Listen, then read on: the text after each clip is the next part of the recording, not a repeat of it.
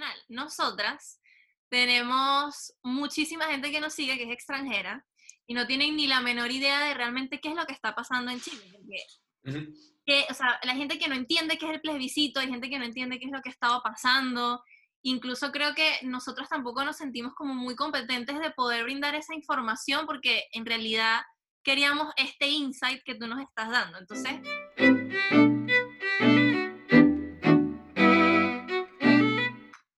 Hola, bienvenidos a un episodio más de Pausa Café.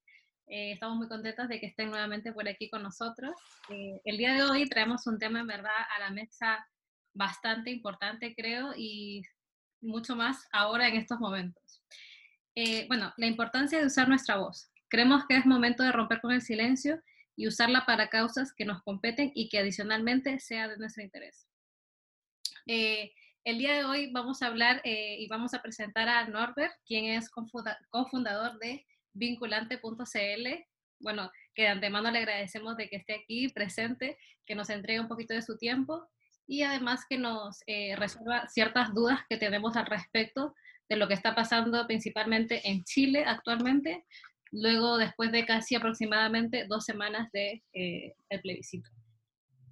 Un gusto. ¿Cómo estás, Norbert? Bien. Muy bien. ¿Ustedes? Bien. Bueno, este, en, la, en el momento en que estábamos entrando a, a la página a vinculantes.cl, vimos una parte donde se detalla muy eh, el tema de los objetivos al tú crear eh, este, este espacio. Queríamos saber si tal vez nos puedes contar un poco más acerca de eso, como por qué ¿Por qué creaste ese espacio? Eh, ¿Cuál es la razón principal? ¿Por qué nace vinculante? Sí, el objetivo es introducir mecanismos de democracia directa al sistema político, y en específico a la Constitución, eh, modelado en como lo han hecho los suizos. En Suiza tienen este sistema hace como más de 100 años. Y básicamente la gracia es que eh, allá es un derecho constitucional el poder juntar firmas, y si uno junta un determinado número de firmas, se gatilla un plebiscito como el que tuvimos recién, y eso sirve para frenar leyes o para proponer cambios. Que en el caso de ellos son cambios constitucionales, pero sirve para cosas específicas, por ejemplo, al tema de las pensiones, de la salud, de qué sé yo, como hacer propuestas. Y la gracia que tiene es que no es solamente una propuesta así como en el aire, sino que es vinculante, o sea, se hace lo que dice el plebiscito. Si se juntan las suficientes firmas y después se vota, el resultado de la votación es lo que se hace. Entonces, independientemente de lo que hagan los políticos eso cuenta. Entonces, ¿en eso se basa el, sistema de democracia directa? O tal vez podríamos explayar más de qué se trata en sí el sistema de democracia directa, porque tengo entendido que igual hay ciertos países que ya tienen ciertos niveles de cómo se aplica la democracia directa. Por ejemplo, sé que en Chile de pronto con ciertos temas como de, de municipios o de concejales existe un tipo de democracia directa, pero en sí ¿Qué es la democracia directa y cómo sería ese cambio para Chile? Sí, en general se habla de, o sea, ver, como en la literatura académica se hablan de, mecanismos de democracia directa, que es el lenguaje que usamos nosotros también en vinculante, porque primero hay que aclarar que no se refiere a reemplazar la democracia representativa de los políticos, qué sé yo, por democracia directa, es un complemento, es un mecanismo adicional. Y, en, todo, y en, en todos los países en los que existe esto, que son docenas, incluyendo Chile, como dices tú correctamente, Michelle. Eh, a ver, hay variaciones. Eh, lo que pasa es que en general los mecanismos son débiles, en general, y sobre todo comparado con el que tienen los suizos o el set de mecanismos que tienen los suizos. Entonces nosotros nos estamos modelando en, en, los mecanismos suizos precisamente porque le dan más poder a la ciudadanía. Los demás tienden a ser, a veces son simplemente herramientas que tienen los políticos para usar a la gente a su favor cuando por ejemplo, los políticos llaman a un plebiscito para, no sé, pues, cambiar la constitución para que ellos se puedan quedar en el poder, qué sé yo. Eh, o son mecanismos como el que tenemos en Chile, el municipal, que son eh, tan difíciles de usar y tan débiles en las facultades que tienen, que al final es como que no existieran prácticamente, no, no tienen un rol, no cumplen el rol fiscalizador y no tienen el efecto de darle poder a la ciudadanía que sí tiene en Suiza, que son de iniciativa popular, o sea, los ciudadanos deciden cuándo hay, plebiscitos, no los políticos. Y pueden iniciarlo básicamente para decidir cualquier cosa, contradecir cualquier cosa que digan los políticos, básicamente, y para proponer cualquier cosa que podrían proponer o decidir los políticos, a todos los niveles. municipal, regional, nacional, etc. Perfecto. Ya, entonces está interesante como meternos más en el detalle de lo de la democracia directa, pero también hay otro tema adicional. Nosotras tenemos muchísima gente que nos sigue que es extranjera y no tienen ni la menor idea de realmente qué es lo que está pasando en Chile. que, o sea, la gente que no entiende qué es el plebiscito, hay gente que no entiende qué es lo que estaba pasando. Incluso creo que nosotros tampoco nos sentimos como muy competentes de poder brindar esa información porque en realidad queríamos este insight que tú nos estás dando. Entonces, vamos como a la raíz de la situación.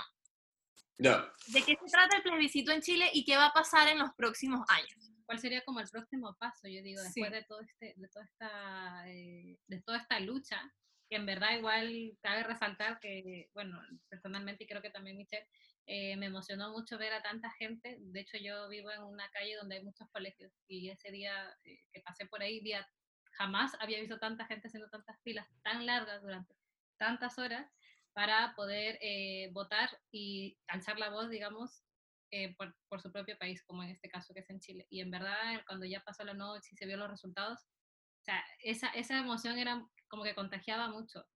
Y, y, claro, muchas personas también como que nos preguntan por ahí de qué, qué es eso, qué pasó, qué fue con Chile, porque aparece en muchas partes. Pero sí, queríamos saber si tú nos, nos puedes explicar también en más profundidad eh, qué, ¿Qué es este momento para Chile? ¿Cómo, cómo se está viviendo esto también actualmente? Mm. Sí. Mm, a ver. Es difícil como interpretar los momentos políticos, porque para unas personas va a significar una cosa, para otras otras, pero las cosas que son así como bien eh, claramente así, es que hubo, hubo las protestas del año pasado y un poco este año. Eh, los políticos menos desesperados eh, acordaron hacer un plebiscito para para preguntar a la gente si quería una nueva constitución. La constitución es básicamente como, como la ley principal de un país, en el fondo. Como eso yo creo que está más o menos claro, que básicamente es como, claro, la, ley que, si hay otras leyes que contradicen la constitución, la constitución le gana, en el fondo. Claro. Y, y, y, sobre todo tiene una, una gracia la, la, constitución en general, que es, que es la, es la que es la ley que, por el cuerpo jurídico, si quieres, que decide cómo se reparte el poder del Estado. O sea, quién tiene facultad para hacer qué cosa. Para, no sé, pues subir los impuestos, para, qué sé yo, hacer el sistema de salud, para regular, qué sé yo. Eso, lo básico de eso está ahí, en la Constitución. Entonces ya, los políticos decidieron hacer el plebiscito y, y la gente votó a favor, obviamente, por más del 75%, un 78%, y ahora el paso siguiente es elegir a la gente que va a conformar eh, la, Asamblea Constituyente, no sé cómo se llama, la Convención Constitucional, que va a escribir la Constitución. Y eso viene ahora, parece que en marzo es el plazo para inscribir a los candidatos y en abril es la votación de, de quienes van de... Como digamos, en, este, en este espacio, digamos, o sea, pregunto, ¿entran tal vez como doctores, maestros posiblemente, o hay como algún requisito en específico? Como, ¿Sabes tú como un poco más allá sobre ese punto? Sí, eso es algo que se ha ido discutiendo en el Congreso y como que me da la impresión que todavía está como, está como negociando y qué sé yo, pero básicamente los partidos políticos son los que van a tener más poder. Mm. La gente se va a elegir se va a elegir con la misma, las mismas reglas que se elige el Congreso, el último Congreso que se eligió. Al respecto, de que estaban buscando la manera de hacerlo mucho más, o sea, como mucho más objetivo, o sea, de que no, no pasara esto porque si no, ¿cuál es el chiste? Se va a construir como una constitución en base a la gente que ha estado como entre comillas en poder todo este tiempo. Las mismas personas que, claro, o sea, vamos a usar un sistema de elecciones para, para, para la Asamblea Constituyente, para la Convención Constitucional, que es el mismo que usamos para, para el Congreso, pero el Congreso ya puede cambiar la Constitución. Claro. Entonces, es como, sí, tiene esa limitación. Y hay gente, sobre todo de fuera del mundo político, y algunos también dentro del mundo político, eh, que está haciendo presión para que entre más, más independiente, que se les permita competir como igual igual, sin, sin estar pidiendo permiso, sin estar como suplicando por cupo, ¿entiendes? Eh, pero está por verse hasta qué punto va, a haber espacio para los independientes. Yo creo que todavía no. Yo creo que está bien. No, sé, no, hay claridad. Porque igual hay gente que lo ve de una manera muy drástica, como que va a pasar algo, como que ya pasó eso y está por dado de que no sé, van a meterse mil cambios en Chile y como que en realidad hay mucha especulación respecto a lo que está pasando y entonces es difícil explicarlo porque igual a mí como que no, esos puntos de pronto no los tengo tan claros, entonces... Tan específicos. Sí, entonces bien, es aclaratorio. Ahora me siento... Sí, si el, sistema, si el sistema de elecciones es más o menos el mismo, uno debería esperar que la gente va a ser más o menos parecida y que las ideas también van a ser más o menos parecidas. Y, claro, el objetivo vinculante es introducir al menos esta idea, que no está en el discurso público chileno mucho, casi prácticamente no. Ha habido políticos que han hablado de democracia directa, qué sé yo, pero es como muy general, como en democracia, como, como hablamos al principio, como la democracia directa puede significar muchas cosas, y sobre todo muchas cosas bien débiles, en, la mayoría de los casos. Nuestro objetivo no es simplemente meter cualquier mecanismo de democracia directa, sino meter algo muy parecido a los mecanismos suizos, que le da harto poder a la ciudadanía. ¿Y cuáles son los pasos que ustedes están tomando? O sea, ¿cómo, cómo es el, como el approach, como el acercamiento que quieren tener con, con cómo, digamos, implementarla en la Constitución, si se quiere? Sí, esos detalles tienen que ver con, básicamente con dos o tres cosas. Eh, hay una parte que tiene que ver con el contenido del mecanismo, o sea, cómo funciona el mecanismo, y de ahí nosotros sacamos, como te digo, la inspiración de cómo funciona el, sistema suizo, los mecanismos suizos, y básicamente tenemos que tener facultades parecidas, poderes parecidos, simplemente adaptados al contexto chileno. Y los otros dos puntos es esa parte de adaptación al contexto chileno. Uno sería que lo que diga los artículos que hablan de esto tienen que ser consistentes con el resto de la constitución que se escriba. Entonces habría que ver qué dice el resto de la constitución para ver exactamente cómo escribirlo. Y tercero, o segundo en esta segunda parte, es que tiene que haber gente que sabe de como tecnicismos legales y de cómo escribir este tipo de textos para darle como la coma y la palabra específica. Pero lo importante es que la fuerza esté, que no, no sea un mecanismo, un set de mecanismos aguados, y como referencia bien concreta y específica, eh, de hecho, esta semana o la próxima vamos a tener traducidos los artículos de la Constitución Suiza mm. eh, a castellano para ver exactamente cómo está escrito en esa Constitución. es, es, re fácil. ¿Cómo? Es que es lo que está escrito ahora como base, digamos. Eh, Son como siete artículos. Son como siete artículos que se los puedo mandar y los suizos lo tienen ahí subido en inglés y en los idiomas oficiales de Suiza, que son cuatro, pero no castellano. Entonces nosotros lo vamos a, a traducir en castellano y va a estar en la página vinculante a más tardar a fines de la próxima semana. Ah, maravilloso. O sea, para cuando, este capítulo ya esté arriba, ya probablemente estén entonces esos, esos artículos en la página. Sí, lo más probable sea como en la misma fecha. Em, es re simple en todo caso, son, son como te digo, como digo, son como siete artículos. En total será como media página más referencias, pero media página de articulado, o máximo una y dice básicamente que, que los ciudadanos pueden hacer el cambio que quieran en el fondo, y, pero lo dice de manera más específica y eso es todo, ¿no? Sí. hay, un tema eh, que sí es un poco igual como, no sé si todos lo hablan, ¿no? Pero yo, por ejemplo, siempre me preguntan, ah, ¿y tú estabas de acuerdo con la violencia, la no violencia, no sé qué? Este, por ejemplo, yo tengo acá como siete años en Chile y siete años, sí, más o menos. Y cuando yo llegué al inicio, eh, veía, yo no entendía nada, porque claro, yo llegué a un país que en verdad no... ¿No entendía nada cuando te hablaban o, cuando lo veía? Además de eso, que hablaba muy rápido. Entonces, este, veía, por ejemplo, en las calles eh, muchas marchas de no más APP, veía el tema de la educación también. Eh, de hecho, me tocó no estar cerca tal vez, pero sí con alguien de que había estado, por ejemplo, en la moneda misma, donde habían que casi eh, mentir de que eran turistas de afuera, como de un colegio, para poder entrar, que en ese tiempo, si no, no me equivoco, eh, estaba Bachelet, donde, claro, había, no sé, algunas eh, renovaciones tributarias, cosas así, y jamás se hablaba de lo que era la educación. Simplemente, mm. como otras cosas, pero la educación simplemente no se, no se mencionaba. Y yo veía que, claro, todo el día daban, lo daban todo literal, se acababa, llegaban los pacos y cada uno a su casa. Y así día tras día, meses hasta que de pronto el, año pasado, como también lo mencionaste hace ratito, eh, en octubre pasa esto de las eh, manifestaciones y todo lo que pasó en el país, con violencia incluida, eh, y todo como que Chile, digamos, despertó, todos empezaron a responder y Chile empezó a ser escuchado. Entonces, eh, para mí, yo no estoy de acuerdo tal vez a la violencia, pero en este, en este caso sí, porque al final si no hubiese pasado todo esto, eh, no, no se hubiese hecho eh, este, esta firma, este apruebo hace dos semanas. Claro. ¿Qué opinas un poco al respecto sobre esta situación? ¿Cómo, cómo lo ves desde también tú siendo chileno y no sé, no sé si todo este tiempo viviendo acá o afuera? ¿Cómo, cómo lo ves?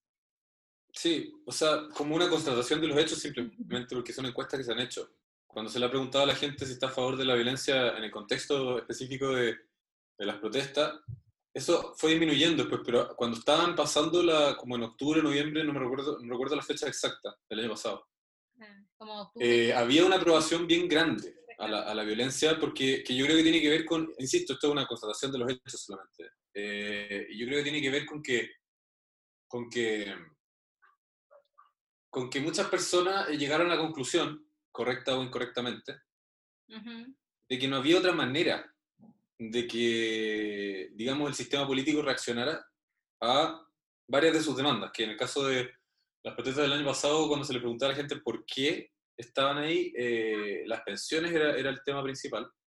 Y no me acuerdo, el 2 y 3 eran como, que también se mencionaba muchísimo, era como la salud, costo de la salud parece, y no me acuerdo cuál era el tercero, parece que sueldos parece. Eh, pero básicamente, eh, claro, correcta o incorrectamente, digamos, eh, o sea, el sentido, a ver, por la razón que haya sido, a eso me refiero, mucha gente llegó a esa conclusión. Mucha gente, y eso es preocupante, porque eso te habla de, de porque obviamente la violencia nunca es una buena, una buena manera de resolver las cosas. Entonces el hecho de que tanta gente haya llegado a, a esa conclusión, en el fondo, de apoyar la violencia en el contexto específico, en este contexto. Eh, te habla del nivel de deslegitimidad que tenía el sistema.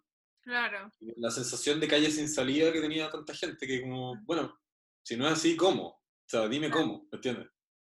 y, y, la, gracia, la gracia de estos mecanismos que tienen los suizos y que nosotros queremos implementar es que justamente cuando hay un problema, como el problema de las pensiones, que está identificado hace por lo menos unos 20 años, eh, en Chile me refiero, eh, y el sistema político no logra resolver el problema, eh, la gente puede levantar su propia propuesta. Y eso hace que los políticos se vean más o menos forzados a presentar una contrapropuesta, si es que no quieren la de la ciudadanía. Y el, todo el tema se, se zanja dentro de un periodo no tan corto, porque puede durar años el proceso completo. Puede durar hasta, en Suiza puede durar hasta como seis años, cinco años, no sé, entre que se, entre empieza a juntar firmas. Ah, ¿Cómo? Entre presentar la entre que se, Sí, entre que se empieza a juntar firmas y, que, termina como... Pero, pero igual, es un tiempo que igual es muy inferior, 5 o 6 años, a 20 años. Y 20 y más, digamos. ¿Me entiendes? Es terrible. claro. Y como el detalle de eso me llama la atención, ¿cada cuánto se puede presentar una propuesta y bajo qué parámetros? Porque imagino que igual tiene que haber un tiempo, no es que yo todos los días voy a llegar como, hola, tengo esta propuesta, hola, tengo esta propuesta, o sea, imagino que tiene que haber como un parámetro para eso. Los días de, de, las votaciones están establecidos de antemano. Ah. Eh, son como, no sé si como cuatro al año y a veces se junta más de un tema en un mismo día de votación. Ok. Y, y, la, y el, el, filtro para ver quién puede o no presentar una propuesta es simplemente si juntáis las firmas, porque hay que juntar un número sustantivo de firmas.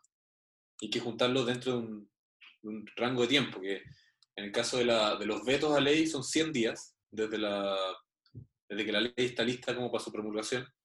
Ya el caso de propuestas son como, no me acuerdo si un año, un año y medio, dos años, creo que un año y medio, 18 meses me parece. Entonces, claro, si, que, si que tenéis suficiente, si hay suficiente interés como para juntar tantas firmas en un año y medio, entonces podéis presentar tu, si no, no. Mm, claro, tiene como un número estimado y todo, entonces. Claro, o sea, el filtro no es que, oye, máximo tres al año, no, es que tenéis que juntar suficientes firmas y eso no es trivial. Y ese es el filtro. ¿Y quiénes pueden llevar esas firmas? O sea, uno como ciudadano. pregunta casi como un, ¿cómo lo haces? Ajá. Tienes que tener algo en específico, estar dentro de algún partido. O sea, está en la firma, ya. El filtro uno sería la firma. ¿Cuál es la, ¿Hay algún tipo de investidura que uno tiene que tener o algo así? No, eso es importante, porque una de las maneras de, debilitar estos mecanismos es, por ejemplo, haciendo forzoso que la gente tenga que ir a una notaría a firmar. Que obviamente una notaría es todos saben lo que, lo que una, notaría, en Chile al menos. Eh, entonces, tiene que ser firma en la calle, ¿no? firmar en la calle o donde uno quiera, y obviamente tiene que haber un sistema de verificación de identidad que sea suficientemente convincente como para que no se... Ahora, el detalle de cómo hacer eso va a depender de con qué clase de fraude nos encontremos, sospechemos, y eso habrá que ir afinándolo con el tiempo. Ah, ya, perfecto. Ok. Pero básicamente podríamos partir de la base así como, obviamente son detalles detalles a afinar con gente que está metida en la especificidad de cómo funciona el CERVEL, el Servicio Electoral y todo, pero podemos partir de la base del contexto chileno de como sea que se juntan las firmas para constituir partidos políticos. Claro, mientras más sean, mejor. O sea, más que nada. Claro, partir con esa, con esa misma regulación y requisito y ver si es que hay que hacer alguna modificación, pero sin, sin eh, obstaculizar el proceso. Y al mismo tiempo garantizando que las firmas sean legítimas. Yo el otro día estaba leyendo algo interesante que decía por qué hay tanta desigualdad en el mundo y en qué se basa que un país, digamos, sea mejor económicamente o ande, bi- a- o ande mejor que el otro. Básicamente ese era el artículo en la BBC. Me puse a leerlo y van haciendo comparaciones y llegan a la conclusión de que no tiene que ver ni por un tema geográfico, ni tiene que ver por un tema eh, cultural, no tiene que ver por o sea, no tiene que ver por todas las cosas que uno puede pensar, más que por cómo se manejan las leyes. Y eso me hizo pensar de por qué a veces, eh, porque yo he comentado con ciertas personas de pronto lo que es la democracia directa, etcétera, como tomar la oportunidad que tienen ahora ustedes para realmente hacer un cambio a largo plazo en su país, ¿no? Y a veces me conseguía con comentarios como, es que Chile no está preparado para eso, es que nosotros no Mm. somos Suiza. Y me acordé de una conversación, bueno, una amiga que tú y yo tenemos en común, ya. que es suiza, y estaba comentando que, bueno, está la cagada con el COVID otra vez en Suiza, se dispararon los casos, no sé qué, porque el gobierno como que tienen este mindset de que, ay, claro, son suizos, nos van a hacer caso, eh, no tenemos por qué poner regulaciones ni Ujú. cerrar nada porque somos suizos, somos suizos y van a hacer caso. Y nada que ver, la gente hizo lo que se le dio la gana. Entonces ahora se encontraron con este problema y voy al punto. Eh, o sea, ¿cómo cambiarle, o sea, cómo, cómo va a ser, digamos, la entrada o cómo hacerle entender a la gente de que no tiene que ver con que son suizos, o sea, realmente los suizos se hicieron suizos por este mecanismo, por las leyes que tienen. Claro, claro. A ver, eh, obviamente uno no puede decir de manera tajante que la causa de que los suizos hayan pasado de ser uno de los países más pobres de Europa cuando instauraron este mecanismo hace más de 100 años, a, si no me equivoco, el más rico per cápita, y si no, definitivamente uno de los más ricos. Puede que haya otros como que sea Mónaco, pero son, en el fondo son, son, Van como. es otra cosa. Pero de los países de verdad y yo creo que, bueno, se entiende. Eh, bueno, yo creo que claro, probablemente, y no solo juicio mío, sino que, de hecho, acá tengo el libro, mira, hay un libro que reciente que como que se, se este, se llama Why Nations Fail, Ok, ¿por qué fracasan las naciones? ok. Que hizo harto ruido que lo escribieron un, un- un economista como de MIT con un politólogo no sé qué, y estudiaron ese mismo tema como bien en detalle, eh, de por qué a algunos, algunos países les va bien y a otros no, cuando a veces es la misma cultura, por ejemplo, Corea del Norte con Corea del Sur. Corea del Norte es una dictadura barbárica totalmente, hace varias décadas. Y, pero partieron juntos, partieron juntos y se separaron, y ahora Corea del Sur es una economía gigante de, no sé, cuántas veces más plata, 10 o más veces per cápita que Corea del Norte. Sí, Y, y todo bien, que sí, tendrá sus problemas, obvio, pero está mucho mejor en Corea del Sur, claro. Y, y la tesis de este libro es que eh, básicamente ellos llaman las instituciones, depende de las instituciones, si las instituciones son inclusivas o si son extractivas, así lo llaman. Entonces, la- las instituciones extra- extractivas son básicamente las que se basan en el, en el pituto, en, en- privilegios, en, qué sé yo, en que haya alguien que, que, por ejemplo, el Estado le da el monopolio a alguien para hacerlo, un poco lo que pasa en la notaría en Chile, que están, bueno, que están todos ahí medio habitutados, esa es la verdad. Y que, y que por eso prestan un pésimo servicio y no importa, porque están asegurados y no hay competencia, qué sé yo. Entonces, lo que ellos decían es que cuando, cuando hay países que hacen, eh, que permiten que haya competencia con bajas barreras de entrada a la política, Ujú. a la política y a la regulación y a qué sé yo, por ejemplo, las notarías, que todos se, se peleen entre ellos de buena, de buena manera competitiva. Compitan entre ellos. eh, ahí es cuando las cosas van bien. Y cuando en cambio hay eh, monopolios y, y, como, y bueno, cuestiones dictatoriales y en el fondo eh, amiguismos, nepotismo, todas estas cuestiones, ahí es cuando hay problemas, en el fondo, ¿se entiende? Y es bien intuitivo en realidad, es como bien obvio cuando lo escuchas y ellos escribieron el libro, qué sé yo, con 500 páginas con documentación y qué sé yo, que argumenta ese caso que yo creo que es bien convincente. Pero ¿por qué es importante esto que te digo? Porque en el contexto, eh,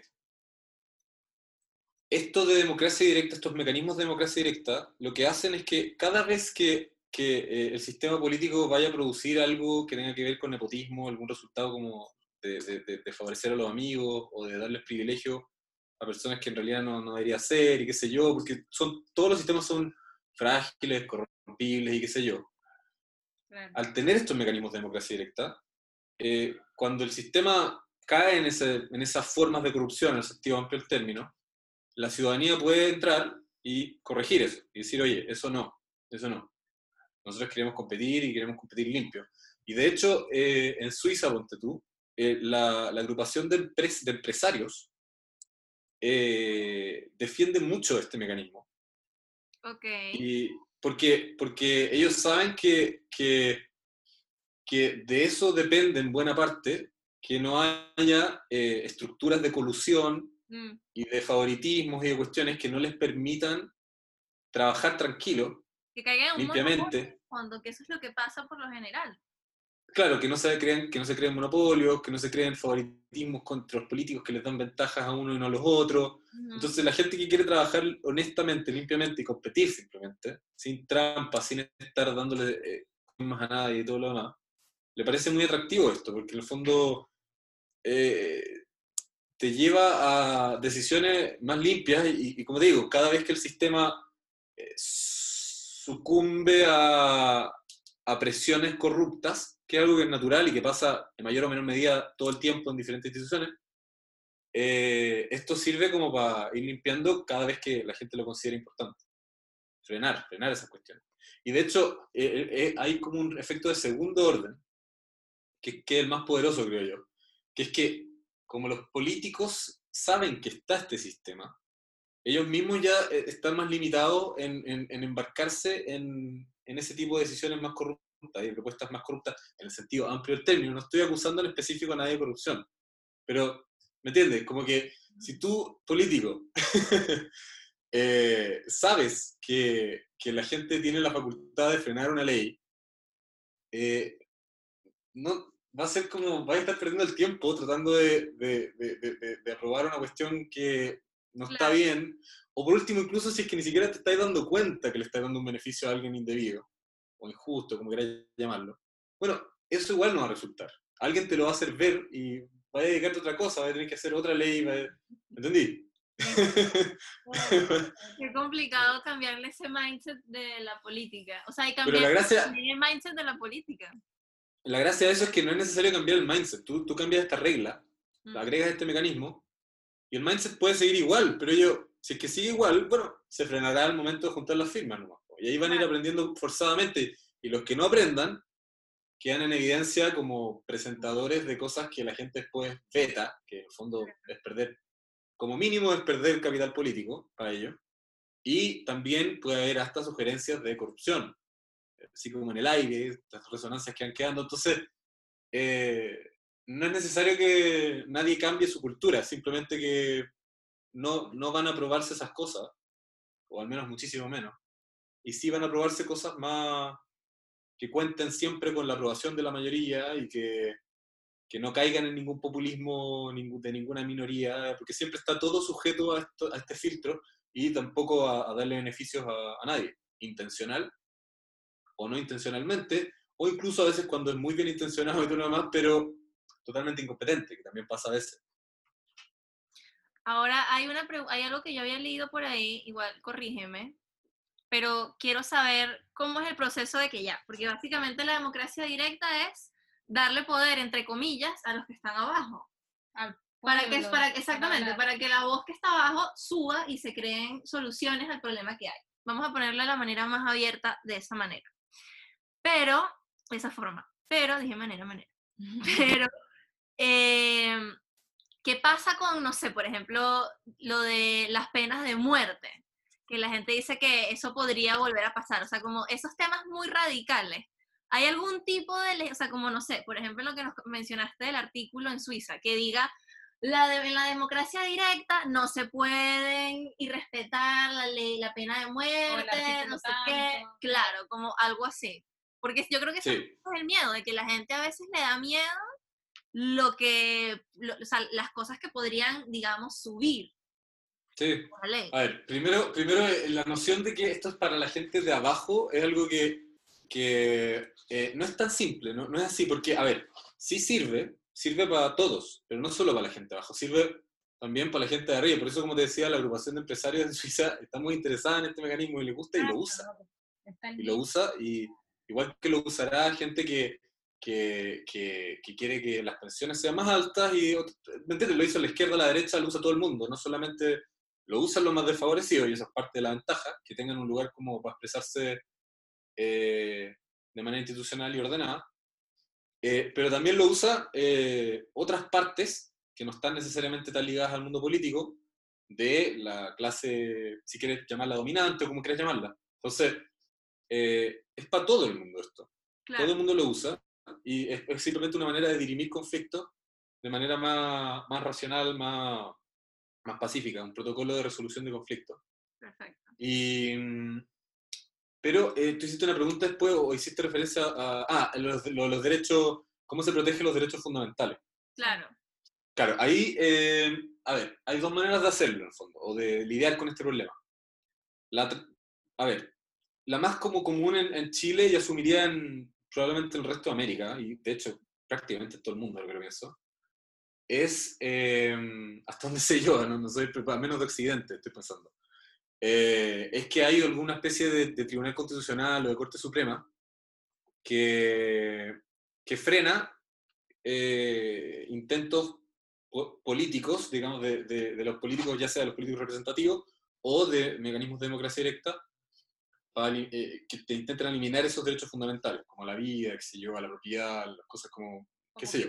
extremitas, extremistas. Claro, Claro, entonces, entonces en Chile, por ejemplo, está el Tribunal Constitucional que como que hace eso, pero claro, eh, ese es un buen ejemplo, el caso chileno del Tribunal Constitucional, porque, porque ese tribunal en la práctica es un tribunal, eh, en la práctica político, se le llama la tercera cámara, a veces como metáfora, pero probablemente hay más o menos acuerdo entre observadores honestos que eso es lo que es. O sea que que no es un tribunal meramente legal, sino que al final termina siendo que ellos deciden por razones políticas, porque los pusieron ahí otros políticos y se dividen quién está y quién no está de acuerdo a esas mayorías, eh, se termina decidiendo más que realmente por, por exactamente la letra de la ley y cosas así como tan estrictamente jurídicas. Eh, entonces, el tema es, para ¿cómo lo hacen los suizos? Los suizos no tienen eso. Los suizos simplemente lo que dice, lo que dice la mayoría va. Y si la mayoría dijera, oye, ya no hay derecho a propiedad, ya no hay derecho a propiedad, punto. Y ahora, tú decís, pero ¿cómo eso? O sea, ¿cómo una cosa tan, tan eh, no sé, tan, tan como inestable? contraproducente. Claro, tú decís, ¿cómo tan inestable? O sea, ¿cómo, cómo va a ser, cómo va a depender de, de, de, lo, de, los caprichos de la población si es que hay unos derechos de propiedad? En, Pero claro, es que ahí, y ahí yo creo que la respuesta a esa es la, es la más interesante, porque uno imagina, cuando lo piensa así como teórico, que un tribunal como un tribunal constitucional, una Corte Suprema, va a resguardar estos derechos cuando llegue el momento y lo va a hacer de manera correcta. Y al, mismo tiempo uno imagina que es posible que la gente toda vote en contra del derecho europeo. Pero en realidad ninguna de esas dos cosas es real, esas son, cosas imaginarias. O sea, por un lado, el, si es que hay un clima cultural tal o político tal que está en juego realmente el derecho de propiedad, por ejemplo, no, no va a importar que esté el Tribunal Constitucional, porque ese, ese mismo clima que está entre la gente de todo el mundo, el país, va a estar también en ese tribunal. Y esas mismas presiones políticas y esas mismas ideas van a estar ya, si quieres puedes llamarlo infestados, en ese tribunal. Y al final no, probablemente no va a cumplir el rol, que es lo que yo sin saber cómo fue en realidad, pero me imagino que en, en la Alemania nazi, por ejemplo, tiene que haber habido algún grado de eh, revisión judicial de algunas de las cosas del gobierno, y aún así todo siguió nomás. Claro. A ver, debe haber no sido tan fuerte como después lo fue, porque tengo entendido que después se hizo un tribunal constitucional precisamente para evitar estas cuestiones y qué sé yo. Y claro, pero el tema es, si ya la cultura eh, es tal, la hegemonía cultural es tal, que ya la gente no está de acuerdo con el derecho de propiedad, probablemente tampoco lo va a estar en ese, en ese comité. Eso por un lado. Y viceversa, como es la cultura realmente la que, la que defiende estas cuestiones y no tanto lo que diga la ley, eh, los suizos como que pragmáticamente y creo yo como, como maduramente dicen, en realidad esto es cosa nuestra al final. Y, saben que, que, al final depende de todos nosotros esta cuestión, lo que, si se defiende o no el derecho a la vida y qué sé yo, y al final asumen que es mejor no tener un comité que se va a prestar, se va a abrir a todo este espacio de corrupción y al final corre el riesgo de, de, de, de votar eliminar todos los beneficios del mecanismo, de los mecanismos de democracia directa, porque si tenía al final del camino un comité que puede eliminar todo, cualquier decisión, bueno, al final se pierde toda la fuerza del sistema. Y dicen, ya, vamos a tener que, mejor no tener comité, oye, entre nosotros... Claro, nos arreglamos. O sea, al final, todos, claro, todos, todos tenemos que decir. Y, así, y así, y en realidad, o sea, al final es una apuesta que la gente, los, los no políticos, son más o menos igual de sensatos que los políticos. ¿Me entiendes? Y que cuando hay populismo lo puede haber en los políticos y lo puede haber en los no políticos y que no hay necesariamente una preferencia del populismo hacia las mayorías o hacia las cúpulas políticas. Claro, sí. Bueno, o incluso las cúpulas jurídicas, como la Corte Suprema y los tribunales constitucionales, que, sí, que como te digo, el caso chileno es más bien, quizás una opinión, pero yo creo que, como te digo, una opinión que yo creo que los observadores honestos la comparten, creería yo, es básicamente un órgano político. Primero, quizás segundo, un órgano legal, así como judicial, jurisprudencial, qué sé yo. Súper, creo que nos quedó mucho más claro todo, o sea, o sea, como que escuchándote me doy cuenta de que no tampoco es como blanco y negro o tampoco es como, mira, yo quiero esto y va a ser así. O sea, hay todo un tema demasiado eh, complejo, la verdad, con muchas complejidades, requisitos para uno poder llegar a eso que tanto quiere, ¿no? Y que obviamente que estando solo al final eh, es tan difícil que, que, uno empieza a buscar ayuda, ya sea a, a, la gente que te rodea, a la gente que piensa igual que tú y a la gente que quiere el cambio, sea temas extremistas o no, como lo que está pasando actualmente en Chile. Y bueno, ya hemos hablado mucho de lo que es este, la democracia directa, lo que es este, la democracia en sí, eh, la voz, el voto. Y, se me vino también eh, una, una, pregunta, por ejemplo, ahora llevándolo un poco más nuevamente a lo que pasó en Chile, desde el año pasado con el tema de manifestaciones, eh, bueno, desde mi perspectiva, yo creo que de la de todos los ciudadanos, en verdad nos dimos cuenta que al final, yo no sé si se, se perdió finalmente esa, esa, ni siquiera podría decirlo como lazo entre los institutos y, la, y las personas, como acá en Chile, por ejemplo, la ciudadanía, eh, con todo, todo, todo este tema como democrático. O sea, yo digo, ¿cómo vuelves a, a confiar eh, en la persona que venga de aquí a, un par de años o si fuese la misma? Digo, ¿cómo uno como chileno, porque, eh, claro, y como vuelvo a repetir, nosotras somos extranjeras, por eso em, pensamos invitar a alguien que sea chileno y nos cuente, porque en verdad nosotros no estuvimos aquí desde desde tantos años eh, que, se, que se firmó todo este acuerdo. Pero digo, ¿cómo, ¿cómo se siente uno o cómo lo hace para volver a creer o, o a volver a tener ese lazo eh, de confianza con la gente que está llevando a cabo todo este mundo, o sea, toda esta, todas estas leyes? Lo que se viene en el fondo, las propuestas.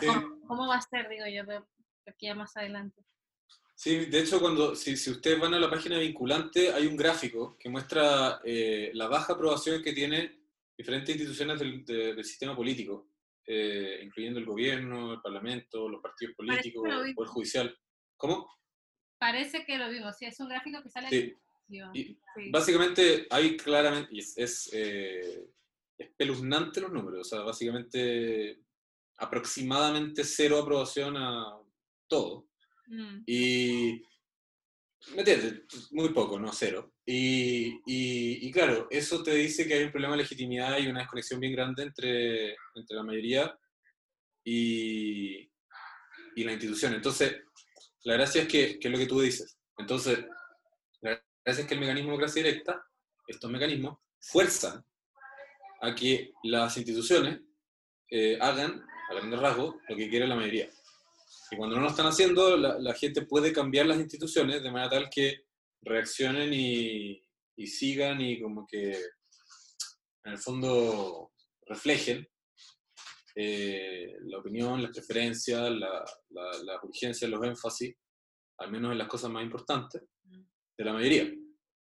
Entonces, este, este set de mecanismos es como, es una solución a esa propuesta, es una solución propuesta a esa, a ese, a esa crisis de, la, de legitimidad que tenemos. No sé si esa es la pregunta y...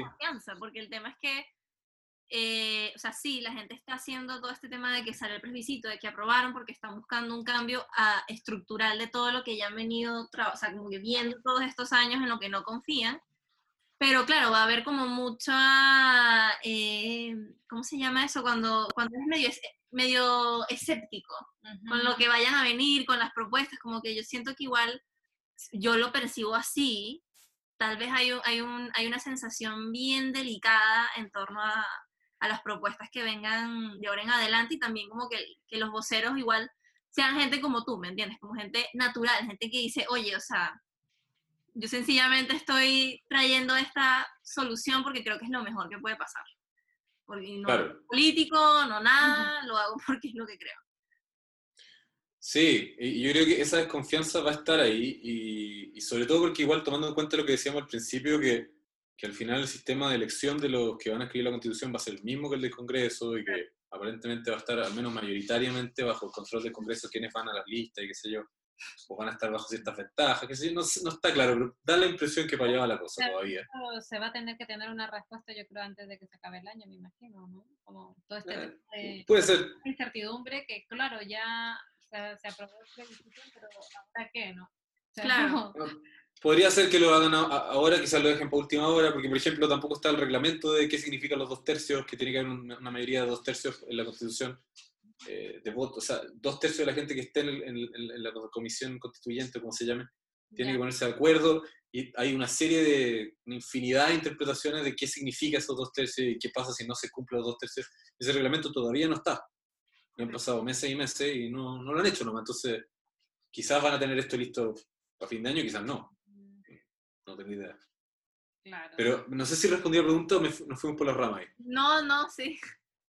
sí, está bien, sí, igual era como un tema de conversación, no importa. No, no creo que no nunca fue una pregunta. Sí, yo más que nada fue como un poco eh, comentario y la opinión de, de, de, verlo desde afuera, porque también un poco eso, uh, como la duda que tenía, eh, todo este tema sería como más eh, intenso y más como un tema sensible también, como decía Michelle, eh, yo lo sentí claro desde el año pasado, pero si esto no hubiese pasado en Chile el año pasado, yo en verdad no, literal no, no hubiese tomado el peso de todo lo que, lo que ha venido haciendo con todo este tema nacional, digamos, desde siempre, ¿no?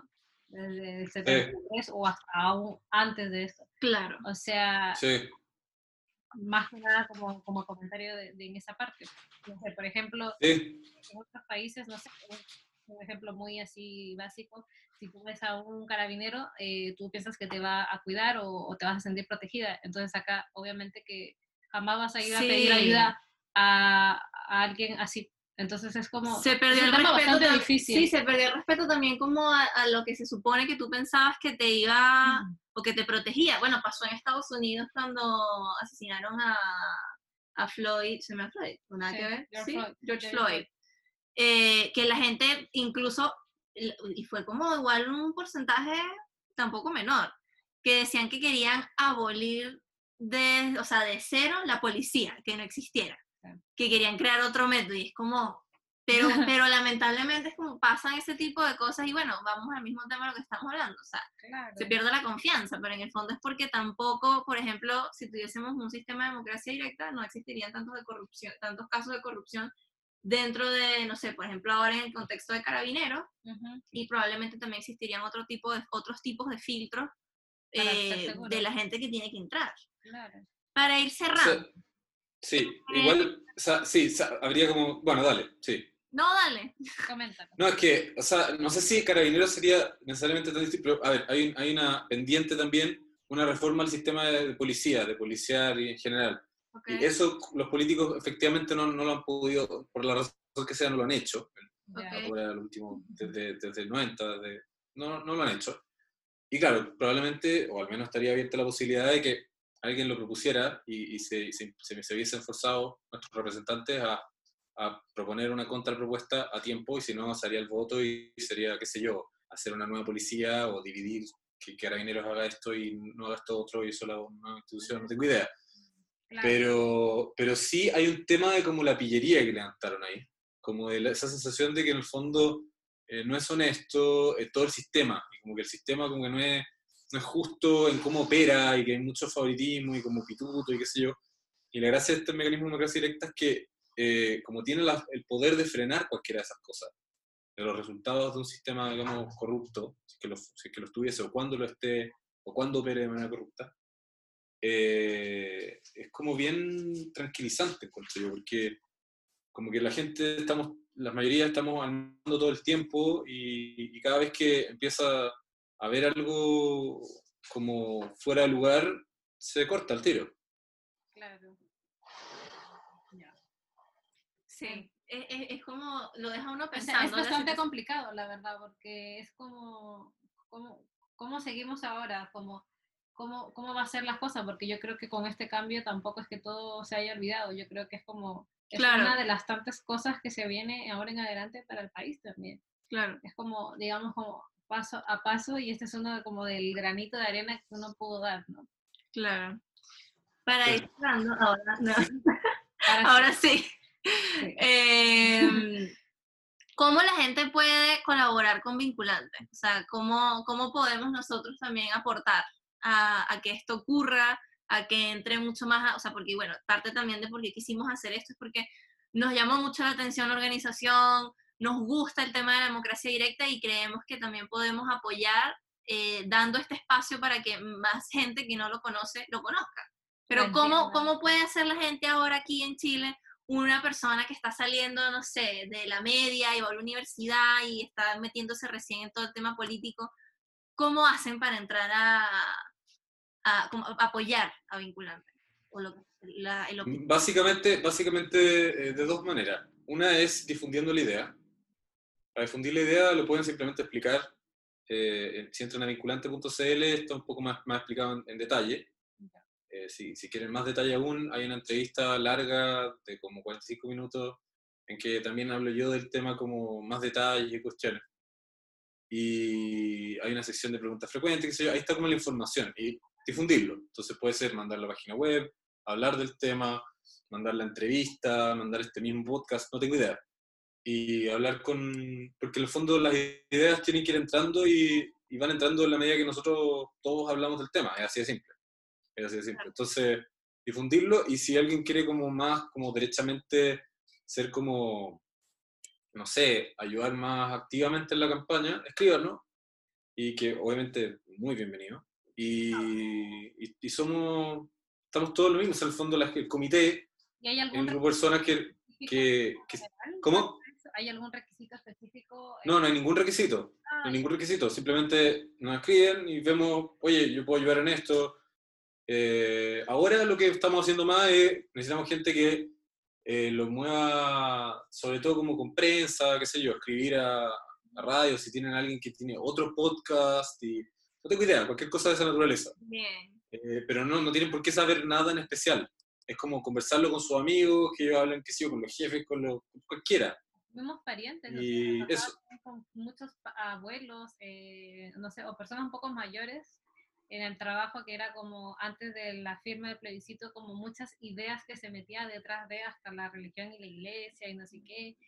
Y eran como tantas cosas que ni siquiera eran ciertas, que van y todo era influencia al final. Yo digo, si esta persona eh, que maneja un poco más eh, todo este tema eh, de democracia y de Chile, si no tuviese a la abuela cerca y no le, pudiese, no le pudiese haber explicado, esta persona ni siquiera había, habría tomado la decisión que tomó en última instancia. O sea, y siento, cuando antes de empezar el podcast, antes de tener la idea también con Michelle cuando nos sentamos fue como, queremos hablar de este tema, pero no queremos que se quede ahí nada más. Claro. Claro. ¿De qué sirve? Oh, sí, la cuestión está muy terrible. No, como, como qué podemos hacer nosotras para que este tema se pueda eh, escuchar más. Y al final fue como eso, el sentido de alzar la voz eh, y no solo venir a hablar cualquier cosa, pero yo creo que es muy básico informarnos. Por eso, em, bueno, todo lo que en verdad nos contaste eh, nos quedó bastante claro también y como que tuvimos una perspectiva diferente también de algunos temas o algunas eh, ideas que se, que se tienden a tomar. Entonces, sería genial poder invitar a la gente que nos está escuchando. Sí. Eh, a vinculante.cl. Sí, y bueno. Sí, vinculante.cl. Eso, y difunden la idea y si quieren cómo participar más activamente, escríbanos y nos ponemos de acuerdo para, porque cada uno tiene tareas y hacemos cada uno lo que puede y lo que le, parece como acepto. Claro. Para la campaña. Y la verdad que me parece maravillosa la idea que tienes de, tener este espacio eh, donde puedas eh, tener como base también a un país donde eh, es un ejemplo al final, ¿no? Como tiene una influencia que al final funciona, como tú dices, siempre llevándolo a lo que es Chile, porque todo lo que venga de afuera no va a ser igual, pero es, es, si bien es cierto, puedes tomar muchas cosas eh, llevándolas al, al contexto donde tú te encuentres también. sí, y somos, ese movimiento como... Somos todos humanos, somos todos humanos al final y hay diferencias culturales, pero tampoco hay que exagerarlas demasiado, creo yo. Claro. son, somos diferentes, obvio, pero me refiero a lo que decían los suizos, los chilenos, sí, pero también la constitución, o sea, el código civil chileno está bien basado en códigos europeos y al final claro. somos parte del, somos una continuidad con, con, con, Europa y con, somos en el fondo ex colonias de Europa. Y entre paréntesis, cuando preguntaban los requisitos, me imagino que una cosa que pensaron es como la nacionalidad, me imagino que se le puede cruzar la mente a alguna gente. Definitivamente eso no es... No, eso definitivamente no es requisito, eso es absolutamente lo mismo. Cualquiera que quiera, que le interese meterse ningún requisito de ninguna naturaleza, es simplemente los que están de acuerdo y les parece buena idea para el mundo y para el país en este caso, evidentemente de nada, bien. Maravilloso. Bien, así quedamos entonces. Muchas gracias. Muchas gracias. Y por la información. Gracias por toda, toda la información y eh, fue un placer en verdad esta plática. Nos nos este, agradó bastante y también nos este, sacaste mucho de dudas de algunas cosas que por ahí como que no, no estábamos muy claras del todo. Así que eso sería. Excelente. Nos vemos. Chao.